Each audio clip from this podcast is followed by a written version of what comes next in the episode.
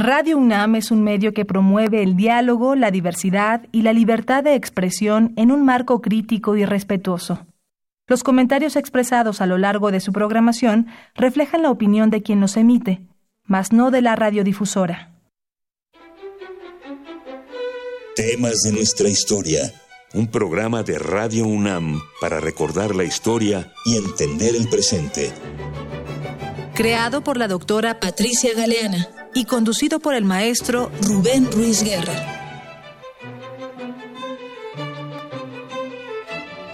Buenos días, bienvenidas todas, bienvenidos todos a una nueva emisión de temas de nuestra historia, un espacio que Radio Universidad Nacional Autónoma de México nos ofrece para que aprendamos un poquito de nuestra historia. El día de hoy vamos a platicar sobre un tema verdaderamente apasionante, el tabaco su producción, su contrabando y alguna consecuencia social que tuvo a principios del siglo XIX, su influencia en nuestra guerra de independencia. Para platicar sobre el tema está con nosotros la historiadora Georgina Moreno. Ella es egresada de la Facultad de Filosofía y Letras de nuestra universidad, de la Universidad Nacional Autónoma de México. Tiene estudios de doctorado en la Escuela de Altos Estudios en Ciencias Políticas de París, es un poco largo el nombre, pero es muy famosa esa escuela. Ha sido profesora de Historia de América Latina en la Universidad de Nancy, también allá en Francia, y se ha dedicado a temas de historia social, territorial, demográfica, de entre los siglos XVIII y XIX, aunque yo la conocí realmente con el tema de la independencia de México. Ese es uno de sus temas fundamentales. Er, me pasa por aquí un, el nombre de un texto que publicó ya hace algún tiempo que se llama El combate por la memoria histórica, la insurgencia popular en la independencia mexicana, que se publicó en un volumen de la Asociación de Historiadores Latinoamericanistas eh, en, en Europa. Bienvenida, Georgina. Muy buenos días, eh, Rubén. Muchísimas gracias por la invitación. Realmente es un privilegio estar aquí en Radio UNAM, mi casa, que siempre añoro con muchísima nostalgia desde, desde Francia, donde vivo. Este, sí, bueno, nos, efectivamente nos conocimos con, con un tema, pero más del siglo XIX y de historia territorial. Pero, claro, después mi vida se consagró casi exclusivamente a la independencia hasta que pues justamente ese tema de la independencia me llevó y me aventó al tema del contrabando del tabaco, que es un tema súper interesante porque realmente es uno de esos temas que nos acercan a la historia global. Así es, una historia global y además una historia que nos habla de nuestra cotidianidad. ¿Quién no ha vivido, sufrido, gozado el uso del tabaco? Entonces, bueno, yo creo que tendríamos que empezar un poco por, por este aspecto, Georgina. Platícanos un poco por qué en el siglo XVIII o antes el cultivo del tabaco era, el, eh, el cultivo y el uso del tabaco eran un tema de verdadera significación social.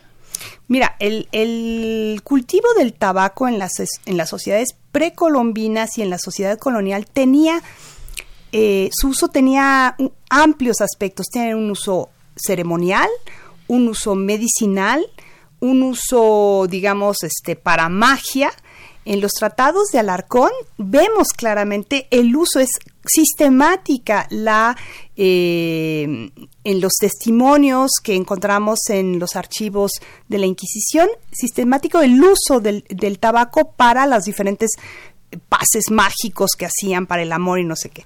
Este, en ese caso, se, en, en la Nueva España, lo que era, digamos, el México antiguo, se llamaba en náhuatl Este, tabaco viene de, eh, es una palabra del Caribe, tobacco, eh, y que fue adaptada y que en realidad se extendió al resto de, de, América y del mundo. Este mm, el uso fue muy, muy extendido, Rubén. Entonces eso hacía, y sobre todo en la Nueva España, lo que hacía que el tabaco fuera un producto que podía ser muy atractivo en la comercialización. Pero durante la época colonial, prácticamente hasta 1764, 1765, Nadie se hizo rico con el eh, la producción de tabaco. ¿Por qué? Porque todo el mundo producía tabaco.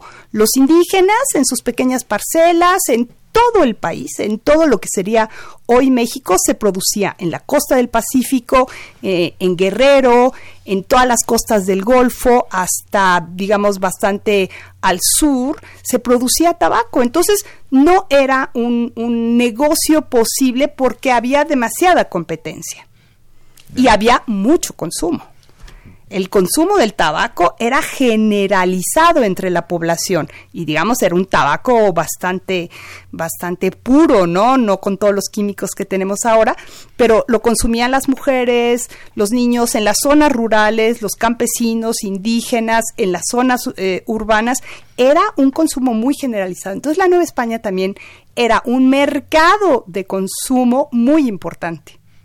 ¿Y nada más era la Nueva España en donde se consumía el tabaco? No, se consumía en todos lados, se consumía, recuerda que las historias que cuentan de Hernán Cortés cuando regresa a España, este llega con una un sombrero con unas plumas exóticas y fumando tabaco, que fue la sensación y se extendió, pero el uso del tabaco recuerda, por ejemplo, estas historias de la pipa de la paz, de los indígenas del norte de Norteamérica, es absolutamente cierta. Y en América del Sur también se utiliza muchísimo el tabaco para otro tipo de, de, usos medicinales, tal vez diferentes a los de la Nueva España, pero muy semejantes, ¿no? Los indígenas y era un uso muy generalizado. Y por supuesto en el Caribe también. Y esto es algo que se extiende al resto del mundo. Recuerdo, por ejemplo, en, en en los Países Bajos, se llaman ahora esos países, ¿sí? Hay museos del tabaco porque habla de toda esta comercialización de un producto realmente muy importante, de cómo las casas de las personas acomodadas tenían sus espacios específicos para fumar tabaco, pero ya eso es nada más fumar. De lo que tú nos estás hablando en el caso de eh, eh, Mesoamérica y en el caso de la Nueva España es de un uso que tiene por una parte este elemento místico, mágico, este elemento que es un instrumento para la conservación o para la recuperación de la salud, más allá de que pueda haber este otro consumo lúdico como le llaman ahora. Sí, por supuesto, por eh, supuesto. Y además no solamente se fuma, también se inhala. Mm, ¿Es el, eh, que el famoso rapé? Exactamente, es un tabaco en polvo que va de lo que va quedando de lo que se dobla y demás. Ese tabaco no se tira, o sea, se hace polvito y se inhala. Y aún, y, también se masticaba. Se masticaba, se hacían pequeños cubitos con tabaco y se ponía en, la, en la muela del juicio y se estaba masticando. Hay algunos lugares en el mundo donde todavía se mastica tabaco. Todavía cuando era niño los beisbolistas profesionales masticaban el tabaco, así unas grandes masas de tabaco dentro de sus bocas y estaban parados al bat eh, eh, justamente en este sentido. Bueno, entonces estamos hablando de un producto de enormes posibilidades y de enorme consumo. Y si es enorme consumo, estamos hablando de producción de enormes cantidades de dinero. Entonces eso es una cuestión que eh, llama la atención y que es verdaderamente importante y que nos ayudará a entender varios de los temas que vamos a ir tocando a lo largo a lo largo del programa. Ya me mencionaste un poco cuáles son las regiones en donde está haciendo esta, se está haciendo esta producción, ¿sí? ¿No me lo mencionaste? No dijiste, a ver, bueno, pues platícamelo. ah, sí, sí, sí, las zonas de, producción, sí, sí, sí. Este, y, y, claro, empieza también el tema de extensión de la producción, ¿no? A otras zonas del país. Yucatán es una zona muy importante. Olvidaba eso. Bien, gracias. Bueno, estábamos en eso y el tema es, dices, es una producción extendida, la gente produce su propio tabaco, es así como si tuviéramos nuestro jardincito para nuestras hierbas de olor, una cosa así. Bueno, esto por supuesto en ámbitos más grandes, ¿no? Estamos hablando de sociedades todavía fundamentalmente rurales, en donde se está haciendo esta producción. Bien, cuando se habla de la última etapa del régimen colonial español, se habla de la existencia de eh, cuando menos un par de estancos o un par de monopolios que tiene la corona, que por una parte eso es la producción de los naipes y por otra parte es la producción del tabaco. Esto entiendo que es parte de una política más amplia por parte de la corona española que tiene que ver con la necesidad de obtener más recursos de sus colonias. ¿No? Platicábamos ya aquí en algún otro programa acerca de que, bueno, pues hay quienes sostienen que el régimen colonial español de los Habsburgo, hasta finales del siglo XVII. Es un régimen razonablemente benévolo que permite un cierto desarrollo económico de las distintas regiones que componen el imperio, pero que a partir del siglo XVIII ¿Sí? Esto va transformándose y gracias a esta política de una nueva casa reinante, la casa de los Borbón, que en un momento determinado va tomando una serie de medidas para obtener más recursos de sus colonias. ¿no? Platícanos un poco de esto y cómo se inserta el monopolio del tabaco dentro de esa política. Bueno, sí, claro, o sea, yo creo que lo que tú mencionas es fundamental para entender. Desde la Guerra de Sucesión en 1700, los Borbones, de tradición centralista francesa, empiezan a tomar medidas de restricciones. Por ejemplo, empiezan a eh, prohibirse la venta de cargos que era una forma de privatización del trabajo del gobierno. Se prohíbe la venta y entonces empiezan a ocupar esos espacios el propio gobierno que nombra a sus funcionarios. Eso va a suceder justamente en eh, la Nueva España, va a empezar en 1764, ¿no? La necesidad frente en 1762 pierde La Habana y Filipinas y se da cuenta del estado de vulnerabilidad en que se encuentra y que muy fácilmente podría perder sus colonias ultramarinas. Entonces inicia toda una serie de, bueno, de proyectos para cómo obtener mayores recursos para defender a las colonias y desarrollar a la, a la metrópoli. Y entre ellas estaba ya en el tintero, estaba sobre el escritorio el tema del monopolio del tabaco. Pero antes de eso, las autoridades virreinales se habían opuesto, porque el tabaco tenía un consumo tan generalizado en la Nueva España que temían que la población se levantara, se sublevara en las zonas rurales y en las zonas urbanas, que hubiera una especie de cohesión entre esta sociedad que estaba muy estamentada y dividida y que encontrara un tema que los uniera. El monopolio del tabaco se establece en Perú, en Chile, y eh, en Cuba también, antes de, de 1764. Pero después de la caída de, de Manila y de, y de La Habana, deciden que tienen que conseguir recursos a como de lugar. Y la primera medida que toman es justamente la introducción del monopolio del tabaco en la Nueva España. Primero es solamente en la Ciudad de México, pero después se extiende a todo toda la Nueva España. Eh, se fijan zonas de producción legal y todo el territorio, aquel donde se produzca eh, tabaco fuera de la, de la zona legalizada, es ilegal. De la noche a la mañana, un producto que era totalmente legal producir y que todo el mundo, como tú decías, en sus pequeños jardines, este, tenía su tabaco, claro, en, las zonas donde se puede producir de mejor calidad y con esa tradición, de pronto se volvió ilegal. Y entonces las cosas cambiaron. La zona de producción legal era Córdoba, Orizaba y una, una Songolica y una serie de pueblitos aledaños a esa zona. Fuera de ahí, todo, en todo el territorio novohispano era ilegal. Una medida verdaderamente fuerte. Bueno, nos estamos acercando al momento de nuestro primer interludio, que vamos a ir un poco de música del siglo XVIII. Nada más que antes de pasar a eso, les quiero recordar los medios que tenemos para comunicarnos con ustedes. Es muy importante la retroalimentación que recibimos de ustedes. Nuestro teléfono en cabina 5536 8989 Repito, 5536-8989, el teléfono en cabina. Tenemos una página Facebook que se llama Temas de nuestra historia. Contamos con un Twitter, arroba temas historia. Y también les recuerdo que este programa se graba para ser subido luego como un podcast en el sitio oficial de Radio Universidad Nacional. Lo que vamos a escuchar en este momento es el minueto con variaciones de José Aldana.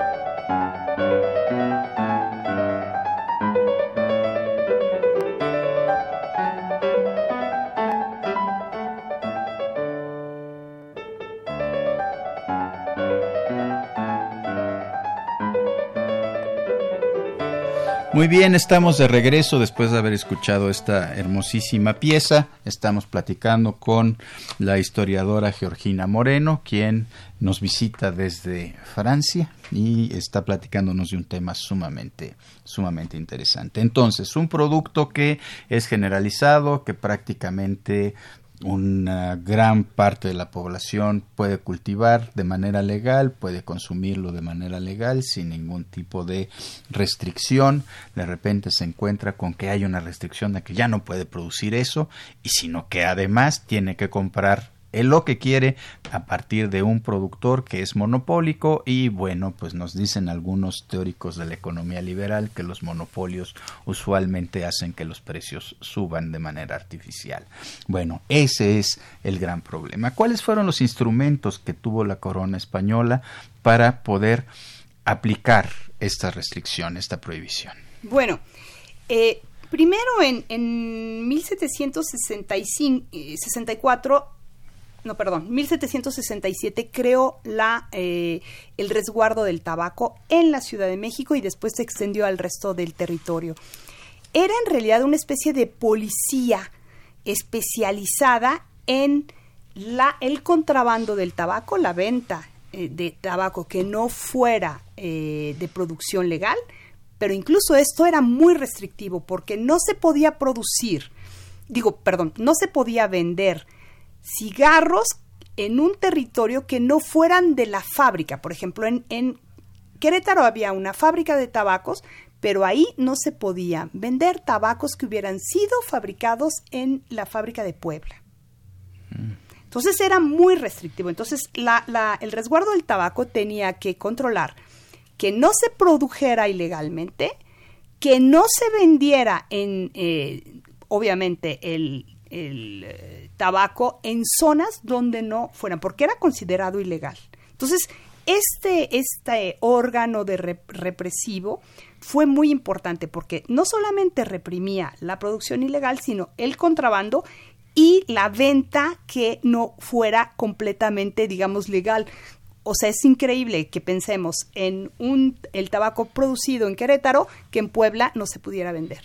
O sea, el producto legal generado en Querétaro no se podía vender en Puebla. Claro, tenía cintillos donde estaba sellado que había sido producido en tabaco, en, Querétaro o en Puebla o en Orizaba, etcétera, etcétera. Era muy restrictivo. Bien, entonces está por una parte el resguardo. ¿Había algún otro tipo de autoridad que incidiera en este control de la, de la producción y venta del tabaco? Eh, bueno, propiamente dicho, otra institución no, pues era el, el, digamos, estaba organizado en fábricas y luego las fábricas tenían fielatos. Y esos fielatos, eh, el, fiel estaba, em, tenía que mantener abastecido los estancos, los estancos, así se llamaban las tiendas donde se vendía eh, tabaco. En España todavía se llama estanquillo Todavía nosotros nos referimos ah, a los estanquillos. Pero nos referimos como tienditas chiquitas, no el lugar donde se vendía el tabaco. Y en ah, realidad era el estanco y el estanquillo eran lugares pequeñitos donde en zonas muy alejadas rurales vendían el tabaco legal, tenían permiso especial. Este mm, la, la producción de, del tabaco sí podía ser, digamos, certificado la producción ilegal por otra autoridad, que eran los alcaldes mayores y después que se convirtieron en subdelegados. Mm. Ellos tenían que coadyuvar con el resguardo y con el fielato a la persecución de la producción ilegal y el contrabando de tabaco. Mm. Pero vamos a encontrar rápidamente que muchísimos intereses se vienen a eh, chocar con esta eh, obligación que le dan a estas atribuciones al alcalde mayor y luego subdelegado de perseguir igualmente o ayudar al resguardo. El, perdón, el alcalde mayor es un funcionario real que está ubicado localmente y que es el administrador, el digamos el administrador de una cierta zona geográfica, ¿no? Vamos a decir, es el justicia real que sería el equivalente a la municipalidad en términos así de, de espacio político administrativo, podríamos, era un poquito más grande porque era la cabecera y los pueblos este, dependientes. Pero grosso modo vamos a decir que es la municipalidad. Bien, entonces colaboraban resguardo y alcaldes mayores. Debían. Debían. ¿Qué quiere decir ese debían? Claro, porque el alcalde mayor cuando se impone el monopolio del tabaco ya tiene toda una serie de cuestiones. El, recuerda que el puesto se vendía de alcalde mayor. Entonces los alcaldes mayores generalmente venían de otro lugar y eran agentes de un comerciante que los había ayudado a, financiando la compra del, del puesto. Y entonces eso, para recuperar el dinero que habían invertido, se utilizaba el reparto de mercancías. Entonces, cuando llega el resguardo, se encuentra con que el alcalde mayor y luego subdelegado, porque desde 1787 el alcalde mayor desaparece, solo quedan algunos corregidores como el de Querétaro, que después conocemos como Miguel este, Domínguez. Eh, los alcaldes mayores se convirtieron en subdelegados y apareció una instancia intermedia que fueron los intendentes. Entonces, el subdelegado, el alcalde mayor tiene intereses por el reparto de mercancías, o sea, obliga, gracias a su puesto, a que los miembros de la comunidad, según el padrón de, tributarios compren mercancías. ¿Qué tipo de mercancías? mulas, herramientas, este, cuestiones que sí les sirven, telas, ¿sí? Pero puede, el, el, el, reparto de mercancías puede ser abusivo. Y entonces los indígenas se pueden quejar. Digamos, es legal, pero los indígenas tienen instancias donde pueden apelar a un reparto de mercancías ilegal. O sea que tendrían que llegar a un acuerdo los estos alcaldes mayores con la población sobre qué tanto los pueden obligar a comprar. Exacto, existen como ciertos equilibrios. Ya para mediados del siglo XVIII ya es va a ser, digamos, relativamente raro. Pero vamos a encontrar en esta zona de producción de, de, tabaco, vamos a encontrar algunos problemas de, de protestas en 1767 por un reparto excesivo de, mercancías. Ya. Entonces, este personaje que tiene un interés muy claro en estar vendiendo y me imagino que comprando también los productos que se están generando en una localidad, tiene que entre colaborar, competir con esta especie de policía que es la encargada de vigilar que no se esté produciendo y que no se esté vendiendo este tabaco ilegal, este tabaco no autorizado. Sí, es muy importante lo que dice Rubén, porque efectivamente les vende mulas y les vende herramientas, pero recibe a cambio productos que están, son locales, ¿no? Cera, vainilla, en el caso de, de la zona de, de, la que estamos hablando en Veracruz, de Papantla. Eh, y entonces hay un intercambio muy importante. Ah, bien. Ese es un elemento que tenemos que tomar muy en cuenta porque en realidad incide en la manera en que se puede controlar, se puede hacer efectiva esta prohibición, que por lo que me cuentas y según lo que veremos un poco más adelante, pues no había un control realmente tan eficiente sobre, sobre la producción de, de, eh, de, este tabaco y sobre el consumo de este tabaco. Muy bien. ¿Alguna otra instancia de parte de la corona que interviniera en este control de la bueno, de la producción y venta. Sí, no, aparte del resguardo, que era el que, digamos, mantenía la vigilancia sobre la producción ilegal, el, el, alcalde mayor y el subdelegado, que se va a convertir en el subdelegado, van a ser las instancias más importantes para el control y la represión de, de, de la producción ilegal de tabaco. Ya la acordada no interviene. Por bueno, sí puede sí puede intervenir desde luego, pero cuando se encuentra la acordada es la que está encargada del control de los caminos, de la seguridad en los caminos. Exactamente. Recordemos que en la época colonial los caminos eran sumamente inseguros, habían muchos bandidos. Este, y entre los que bandidos existían muchos contrabandistas. Hay una novela que es preciosa. Preciosa, sí. Este, que se llama Astucia, o los hermanos de la hoja. Exactamente, y la hoja es precisamente la hoja de tabaco. que nos describe, que nos hace una descripción ya de la, del, del, México independiente, de la década de los 30 más o menos, pero nos hace una descripción de toda esta dinámica y de lo que significa este tráfico y cómo esto incide dentro de la conformación, constitución social de, del país en ese momento. Claro, y justamente habla de la acordada mucho más que del resguardo porque este se trata de contrabandistas ¿Mm? O sea, los que están llevando de un, lado. al otro. Ahora, que sean contrabandistas no quiere decir que traigan el tabaco del Caribe y lo distribuyen aquí. Es tabaco que se produce en la Nueva España y que se vende en la Nueva España, pero no por los cauces legales establecidos por la corona. ¿Qué impacto tuvo este, eh, eh, este estanco, este, este, este monopolio del tabaco para la corona en términos económicos? ¿Le sirvió? ¿No le sirvió? ¿Qué pasó? Hijo, fue súper importante la, rentabilidad del estanco del tabaco. De hecho, yo creo que no se esperaban tal resultado, pero en un primer momento em, la producción y, el control de tabaco llegó a estar en niveles que lo hacían más rentable que la propia plata. ¿Tanto así? Tanto así. Porque piensa que este tenemos que tomar medio en consideración la, eh, la venta ilegal de tabaco, el contrabando.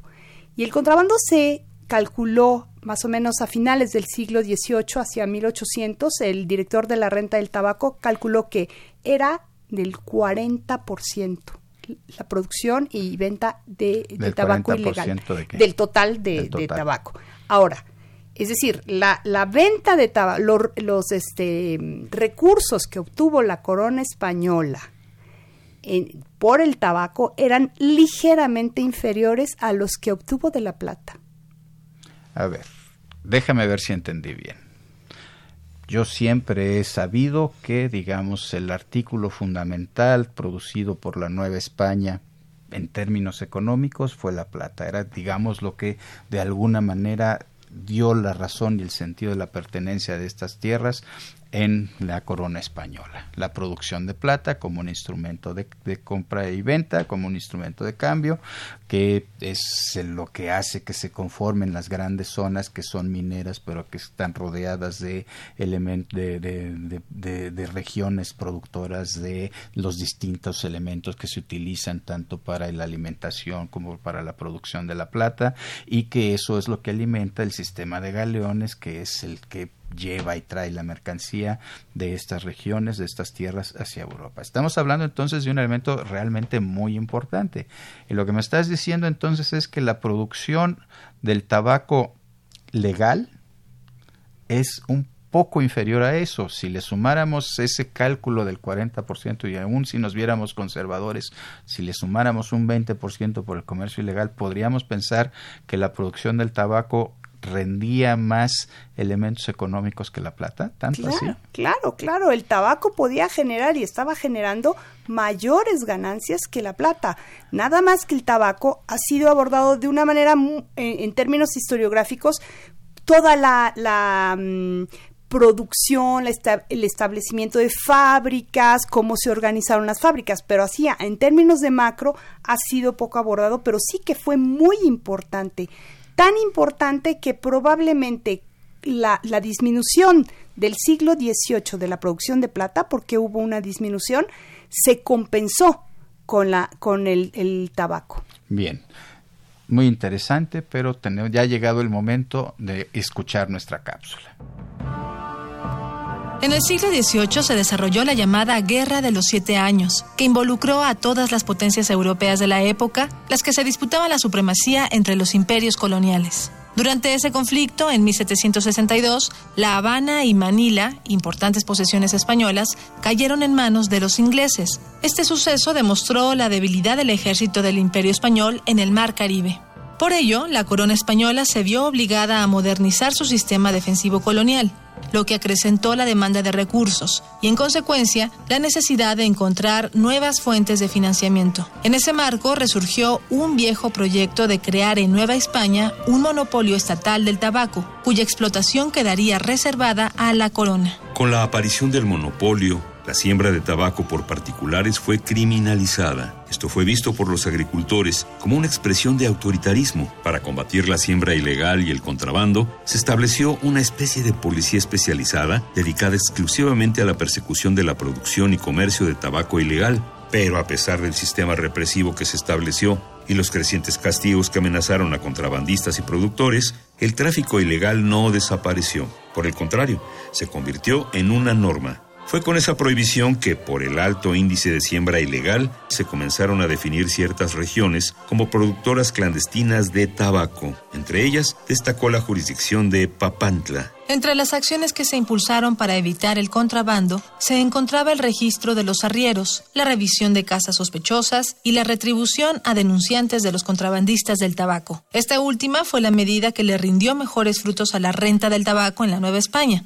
ya que se había comprobado que el resguardo, como se conocía al ente que vigilaba el contrabando, estaba imposibilitado para revisar el enorme territorio del virreinato. Así, eran normalmente los individuos más pobres quienes, para asegurar la recompensa, estaban alertas en todas partes. De todas formas, la población local continuó con el contrabando de tabaco, volviéndolo incluso como una forma de rebelión contra el gobierno. La protesta contra la prohibición adoptó rasgos colectivos o formas de resistencia activa individual, es decir, la siembra, en cuyo caso el castigo pudo ser mitigado e incluso evitado a través de la fuga, a diferencia de la rebelión colectiva que conllevaba irremediablemente a la represión generalizada, pues la rebelión siempre fue vista por las autoridades virreinales como una amenaza al orden colonial. Es importante señalar, como menciona la maestra Georgina Moreno, que los habitantes de la localidad lograron servirse de los intersticios resultantes del repartimiento y los intereses comerciales,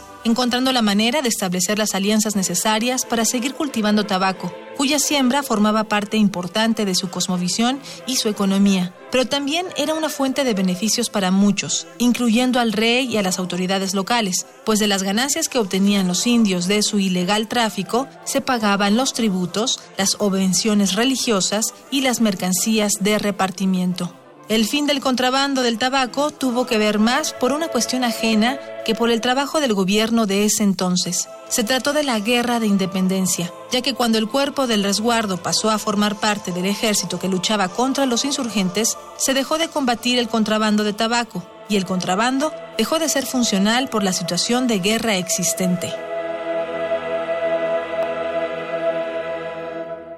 Estamos de regreso, estamos conversando con la historiadora Georgina Moreno, quien nos está platicando acerca del uso del tabaco y del el monopolio del tabaco, que es uno de los recursos que utiliza la corona española en el siglo XVIII para obtener eh, ingresos para sostener las distintas guerras que está manteniendo en aquella época. ¿no? Les recuerdo los mecanismos, los medios para comunicarnos con ustedes. Nuestro teléfono en cabina 55 36 89 89 55 36 89 89. Nuestro teléfono en cabina. Nuestro Facebook, temas de nuestra historia. Nuestro Twitter, arroba temas historia y se está grabando para que después podamos subir esto y escucharlo como un podcast. Muy bien. Bueno, estamos, estamos entonces en que hay un monopolio que resulta enormemente redituable para la corona española y que pues genera desajustes al interior de la unidad política que es la Nueva España. ¿Por qué genera desajustes?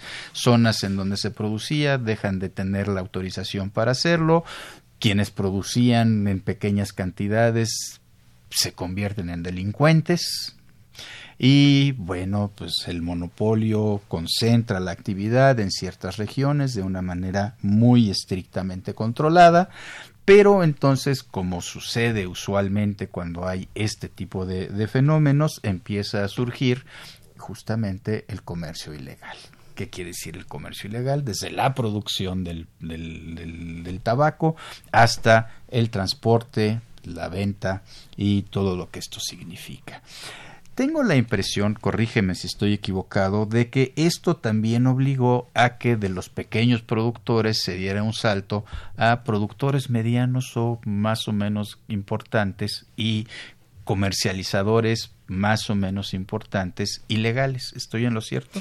Mira, no podemos, no, no tenemos los elementos para decir que se, se, digamos, hubo un reforzamiento. Más bien yo diría que se trata de pequeños productores, porque están muy expuestos a que les confisquen y le destruyan sus, sus plantaciones. Incluso llegan a, este métodos, estrategias. Eh, plantan una planta de maíz y en medio de dos plantas de maíz hay una planta de tabaco para esconder. Entonces, plantaciones muy grandes es imposible esconderlas, aunque en esa zona la naturaleza tan exuberante permite que se pueda fácilmente esconder, siempre se tiene, eh, están expuestos a que el trabajo de prácticamente un año sea destruido por el resguardo. Entonces, no, me parece que sí llegan a ver, pero lo que yo he detectado no son más allá de 10.000 matas, que es bastante, pero, pero no son la, es lo equivalente a un pequeño pegujalero en la zona de producción legal. Entonces no es una gran cantidad, aunque no suene mucho. En cambio, las redes de contrabando no se han podido detectar, es muy difícil se tienen eh, testimonios porque se encontró tabaco en una cueva, hay ciertos lugares que parece que eran muy utilizados por los contrabandistas de tabaco o los comercializadores ilegales, diríamos, pero no hemos podido justamente hacer esa, eh, reconstruir esa red de la, la venta ilegal, ¿no? Cómo estaba funcionando si es que estaba funcionando de una manera extra provincial, si, si no es que solamente se quedaba dentro de la provincia, es decir, los llanos de Papantla y las, este, eh, la, parte, digamos, del Golfo de, las, de la Sierra Madre, eh, la Sierra Norte de Puebla. Yo creo que se trataba de un comercio interno con filtraciones hacia eh, la meseta central, pero no podemos decirlo claramente. Sin embargo, lo que sí podemos decir es que es sin duda esto surgió una economía paralela del tabaco y también redes, redes de comercialización y de producción agrícola este, ilegal, que era en este caso la producción de tabaco. Entonces, hay redes, eso quiere decir que hay vinculación entre distintos tipos de productores, entre distintas regiones que están generando este, eh, eh, este producto y que tienen la necesidad de dialogar de alguna manera con aquellos encargados de la impartición de justicia. Desde luego. Y parecería que el interlocutor, digamos, el vínculo más débil, el Sí, el vínculo más débil de esto es serían los alcaldes mayores, que son los que están íntimamente vinculados a las regiones y que tienen el interés de que esas regiones funcionen bien económicamente. Claro, y que ellos tienen eh, intereses económicos, sobre todo después, digamos, en, en, la primera parte del monopolio y las reformas borbónicas, existe el reparto de mercancías y, sus clientes son al mismo tiempo sus eh, su mercado que le, le, permite tener los productos que manda la Ciudad de México o que los propios comerciantes de la Ciudad de México, del Consulado de México, le exigen como pago a el financiamiento que ellos le dieron para obtener el puesto de alcalde mayor. Entonces hay un, una red de intereses muy importante entre la comunidad campesina, indígena en este caso, y los alcaldes mayores. Ya lo cual hace algo difícil mantener el monopolio. Por supuesto. ¿No? Entonces hay ahí una, digamos, una lucha no solo de celos profesionales, digámoslo así, no solo de competencias, sino de intereses entre alcaldes mayores y el resguardo. Claro, porque además hay que decir que no se puede entender la producción clandestina de tabaco sin la complicidad de las autoridades locales. Qué raro, ¿verdad? ¿Verdad? No suena tan actual. Por eso la historia es tan interesante porque nos permite reflexionar sobre nuestro presente. Claro. De pronto, cuando yo estaba trabajando esto, decía, es que no estoy pasando del de estoy pasando mi presente hacia el pasado, pero no, es que era evidente que esa red de complicidades se tenían que dar para que pudiera seguir funcionando el acuerdo o los acuerdos entre las comunidades campesinas y las autoridades virreinales locales. Y esa larga duración es lo que nos explica los problemas que tenemos para meter cualquier solución a cualquier tipo de problema en donde haya seres humanos involucrados. Sí, bueno, y sobre todo cuando no existen líneas muy claras entre el poder político y el poder económico. Creo que, esto nos suena muy actual, ¿no? Que tenemos muy claro que en la época colonial eso iba íntimamente vinculado. Y además no estaba prohibido. En un principio, hasta 1787, eh, la, el reparto de mercancías no estaba prohibido. Eso hay que decirlo claramente. Se permitió para que pudieran vivir de algo los propios alcaldes porque no tenían un salario. Recuerden que las autoridades fuera del virrey y los este, togados de, de la audiencia de México no tenían un salario. Claro, y entonces pues era indispensable que hicieran estas, estas labores y era parte de un sistema construido justamente para utilizar ese tipo de recurso, ¿no? Bien, vamos avanzando, ya estamos casi por terminar nuestra tercera sección del programa, nada más para, para ver. ¿Qué sucede en el último cuarto del siglo XVIII? en términos económicos, en términos de relaciones políticas, no sé cómo planteármelo, para pensar que puede ir habiendo una ruptura que se irá haciendo más grande y que estallará de una manera importante en la primera década de 1800. Mm, mira, en esta zona empiezan a haber ciertas, digamos, medidas de la corona española. Se prohíbe el reparto de mercancías. Entonces, a las comunidades las deja en una situación mejor para negociar con el, con el alcalde mayor, ahora subdelegado, porque los términos del acuerdo se invierten. Al estar prohibido el reparto de mercancías, entonces pueden negociar mejor, es más ah, eh, soportable, no, no les imponen altos, este, digamos, costos en términos de una mula por persona, que encontramos ese caso en 1767, que era altísimo, eran 30 pesos anuales, era muchísimo. mucho dinero. Entonces, este, se invierte eso. Y por otro lado, empiezan a ver otros intereses muy importantes, lo que yo he llamado la lucha de la vainilla contra el tabaco porque resulta que el mercado internacional empieza a demandar cada vez más vainilla porque se está extendiendo el consumo de chocolate y el consumo de chocolate está ligado con el consumo de vainilla porque lo mezclan, ¿no? y empieza la elaboración de chocolates. Parece ser que uno de los de los mercados más importantes de la vainilla es justamente el mercado de, de Burdeos. Ah, mira en Francia. O sea, ya es exportación a Europa, no es nada más consumo local en la Nueva Exactamente. Y entonces es un, es un producto que está haciendo competencia al tabaco. Y hay intereses locales, pequeños este, notabilidades locales que prefieren la vainilla porque la vainilla tiene un valor muchísimo más alto que la, que la plata, pero mm. muchísimo. Nada más que la producción es muy reducida. No podemos hablar que la corona o los comerciantes iban a obtener grandes recursos porque es muy reducida y es muy artesanal.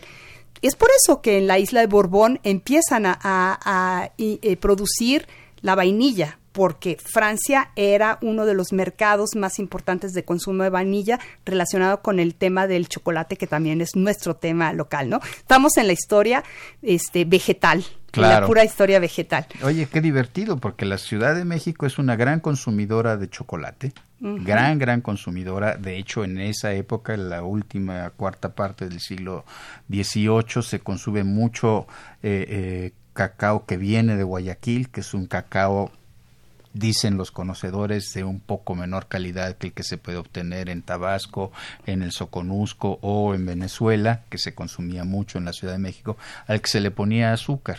Y entonces este sabor de la vainilla no es el consumo aquí, sino es el consumo que se ve en Europa y eso nos ayuda a entender también que pues, los famosísimos chocolates que podemos comer en un momento determinado en general son marcas europeas. Sí, porque claro, en esa época empieza un, una demanda creciente de chocolate y empiezan a este a hacer experimentos con otros elementos este digamos exóticos como es la vainilla Entonces empieza, la demanda de vainilla empieza a crecer y eso le va a hacer la competencia al tabaco. Y ahí vamos a encontrar el gran choque entre las comunidades campesinas y los intereses económicos de la, la, digamos, las clases medias rurales de la zona. Bien, pues hemos llegado al momento de nuestro segundo interludio musical. Vamos a escuchar un poco de guitarra barroca con piezas de Joseph María Gracia. Thank you.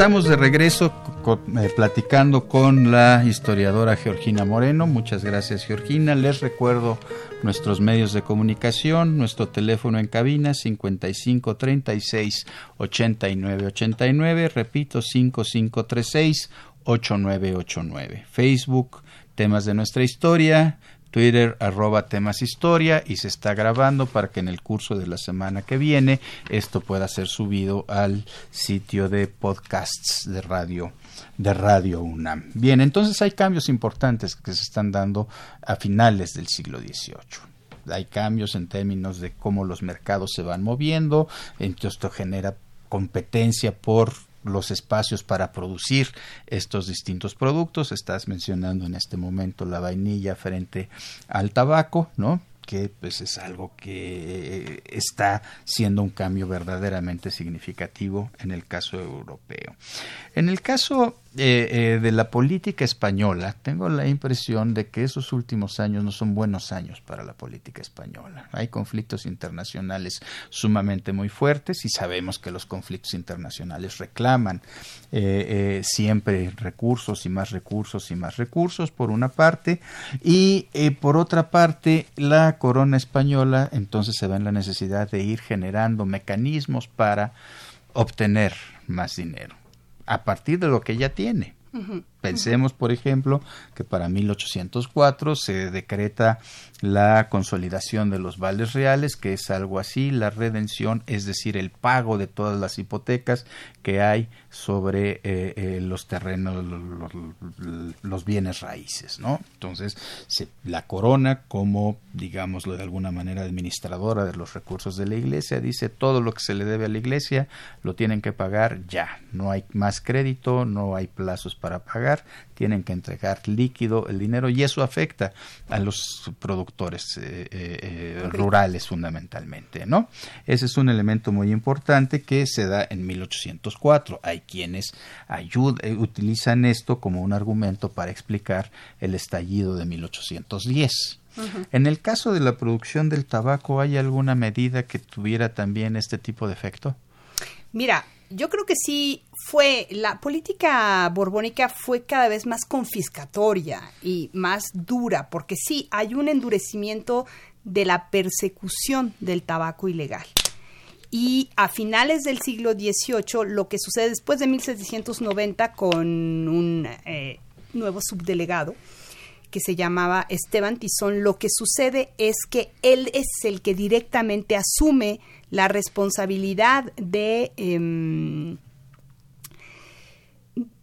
de no perseguir a los contraventores, directamente protegerlos. Entonces eso cambia muchísimo la, la formulación del asunto. Por un lado, la corona española quiere que sea muchísimo más eficaz la persecución del, contrabando del tabaco y entonces en 1799 eh, publica una orden en donde obliga al subdelegado a estar presente en las em, en los momentos en que el resguardo em, acaba con las, las siembras clandestinas, ¿no? Y entonces el subdelegado se niega, porque hay una cuestión de jerarquía, de clientela, y que no, y no puede estar de mata en mata por todo el monte, según así él lo dice, persiguiendo a los sembradores clandestinos. Entonces empieza a haber un conflicto súper abierto entre el resguardo y el, el alcalde mayor, bueno, el exalcalde mayor, el subdelegado, esto nos lleva a una polarización entre las autoridades locales, porque finalmente vemos que el subdelegado está defendiendo los intereses de la comunidad. Mal que bien. Y el resguardo está defendiendo los intereses de la corona. Y cada vez hay mayor enfrentamiento. Claro que dentro de los intereses de la corona vienen como un caballo de Troya los intereses de la producción de, la, vainilla. Entonces, bueno, pero no vamos a meternos más. Pero por otro lado, hay una cuestión muy importante. Una de las zonas más importantes de endeudamiento con la iglesia es la Intendencia de Puebla. En la Intendencia de Puebla, muchas de esas haciendas ya habían sido, digamos, entre comillas, confiscadas por la iglesia. El propietario se la había entregado a la iglesia porque no tenía con qué pagar y la iglesia había puesto administradores que a su vez habían rentado parcelas. Entonces, esas haciendas en realidad pertenecían a una persona legalmente, pero ya estaban como una suerte de reparto agrario. Estaban rentadas en una infinidad, infinidad de, de pequeñas parcelas donde obviamente producían muchas cosas, producían maíz, pero también trigo, hortalizas. ¿Y qué pasa cuando viene la corona española y obliga a la este, consolidación de vales reales? Es que todos estos productores, pequeños campesinos, se quedan sin su terreno donde continuar haciéndolo. Porque se le obliga a la iglesia a que restituya y que venda esa propiedad. Y entonces las venden en muchos casos este, a precios muy bajos y los nuevos propietarios no necesariamente se quedan con los arrendatarios que estaban medieros, parceros, etcétera. Entonces eso crea muchísimo descontento entre la población rural. Hay ahí un fermento muy importante. Sí, vemos la cuestión del tabaco. Luego empezamos esta especie de reparto agrario que es revertido por la consolidación de vales reales. Bueno, empieza a haber una efervescencia muy importante en términos de descontento social en las zonas rurales. Ya, y eso es un caldo perfecto para alimentar una guerra. Claro, y eso añádale todos los conflictos internacionales y el, el, lo que sucede en 1808 en España, que terminan con un rey francés, eh, el hermano de, de Napoleón Bonaparte, bueno, pues tenemos la tormenta perfecta. Claro. Y eso va a generar un movimiento que eventualmente se convertirá en una de las partes, en uno de los núcleos de la lucha de independencia. Sí, exactamente. Y es por ahí que llegué al contrabando del tabaco, porque justamente yo trabajo eh, la independencia en una de las zonas de la Sierra Norte de Puebla y que baja hacia el Golfo. Y uno de los señalamientos continuos a su líder era que era un bandido, un contrabandista. Entonces dije, ¿contrabandista de qué? Bandido de qué, ¿no? Y entonces empecé a buscar y me encontré con todo este universo del contrabando del tabaco. Mm, ya, que la región esta de Veracruz en donde se está dando todo este este este movimiento y este tema del, del, tabaco y el contrabando será una de las zonas importantes de la lucha de la independencia particularmente al finalizar esta, ¿no? Sí, desde desde 1812 que se une, digamos, rinde ese vasallaje a, José Francisco Osorno, que era el nombre del líder local, em, una de las familias que va a ser muy importante en la guerra de independencia en la zona de Papantlas, Mariano eh, Serafino Olarte, va a organizar la resistencia que va a ser la más larga, termina en 1820. Mm, ya. y es su hijo, Mariano Olarte, el que toma la estafeta. Muy bien.